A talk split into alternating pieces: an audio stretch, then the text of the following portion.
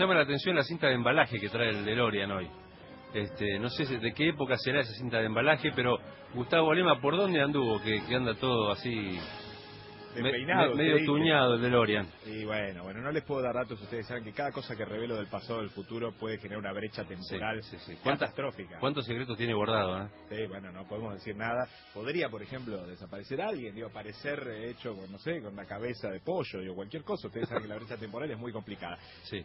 Me mira, bueno, no importa. La cuestión es la siguiente. ¿Les parece que vayamos con buenas noticias de tecnología? Sí, claro. Estamos esperando. para el día de hoy para tratar de analizar algunas de las cuestiones que están pasando en la realidad tecnológica. La primera tiene que ver con este impuesto aduanero que van a sacar a partir de marzo del año que viene, el gobierno lo anunció en el día de ayer, a las computadoras, notebooks y a las tabletas. ¿Eso qué quiere decir? Todas las computadoras que ingresen al país desde afuera van a, van a evitar este impuesto aduanero que se supone que le subía el precio en mucho. A ver, datos concretos. Comprar una computadora en Argentina es muy caro comprar una tableta en Argentina es caro, salvo alguna que otra. Comprar en Argentina es caro. Comprar en Argentina es caro, pero en las computadoras se nota una diferencia muy grande. muchísimo. Hay una gran diferencia con Chile, hay una gran diferencia con Colombia, con México. Realmente comprar tecnología en la República Argentina es muy caro. Por ejemplo, las que se hacen en Tierra del Fuego.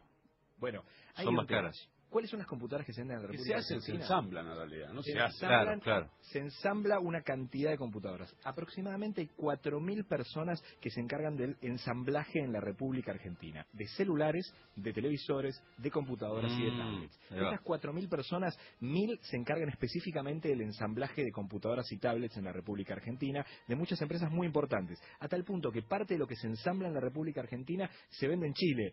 Y más económico en muchos casos. lo cual ¿eh? se transforma una situación bastante insólita. Entonces, primer punto, es verdad que es más caro comprar en la República Argentina. Es verdad que a veces hacer un recambio de computadora se vuelve difícil para mucha gente porque sale caro. El tema es el siguiente, hay varios puestos de trabajo que podrían llegar a perderse con este caso y esa cierta preocupación que tienen algunas empresas como BGH Positivo, este, Coradir, eh, Newsan, hay muchas empresas que trabajaban. Varias de esas empresas, eh, de esos mil que, trabajadores que ensamblan notebooks y tablets, trabajan en la ciudad de Buenos Aires y en la provincia de Buenos Aires. El 75% de sus trabajadores están ubicados en esta zona donde nosotros estamos hablando. Por lo tanto, el gobierno está pensando qué plan para ver si sostiene a esos trabajadores o si se reconvierten en otro tipo de trabajo para otro tipo de tecnologías. Veremos qué es lo que sucede y tengamos en cuenta, cada vez que se le sacó un impuesto a algún producto en la Argentina, pocas veces bajó de precio. En general, bajó muy poquito de precio, casi se mantuvo, y eso a veces se transforma en un chasco porque a veces hay incentivos que no terminan siendo reflejados porque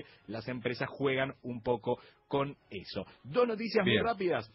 Esta fue la primera, claro. Fue la primera, nada ah. Facebook le restableció la cuenta al periodista de origen mapuche Unguatufe Wensu. ¿Qué había pasado? El hombre se inscribió en Facebook. Sí. Porque quería tener una cuenta de Facebook. Soy periodista y aparte quería tener una cuenta de Facebook. Está muy bien. Puso su nombre real. ¿Qué es lo que pasó? Facebook le dijo, no, no, ese nombre no puede ser válido. Y ah, suspendió la cuenta. Ah, bueno. Se terminó transformando en un escándalo para la gente de Facebook que a las pocas horas dijo, no, muchachos, disculpen, no nos equivocamos. No sabemos que ese nombre existe. Bueno, lamentable en este caso de Facebook. Y la última, un sistema de alerta por WhatsApp finalizó con éxito, 75 de 100 búsquedas de personas extraviadas. Se está utilizando mucho los grupos a través de WhatsApp, entonces desde información hasta la posibilidad, por ejemplo, de alertar sobre una persona perdida. Es muy efectivo, le llega a la mano de los celulares de la gente y en este caso se transformó en un caso de éxito. Gustavo Lema, muchísimas gracias. Como siempre, le cuento a Mariana Fossati, porque ella eh, es la primera vez que viene a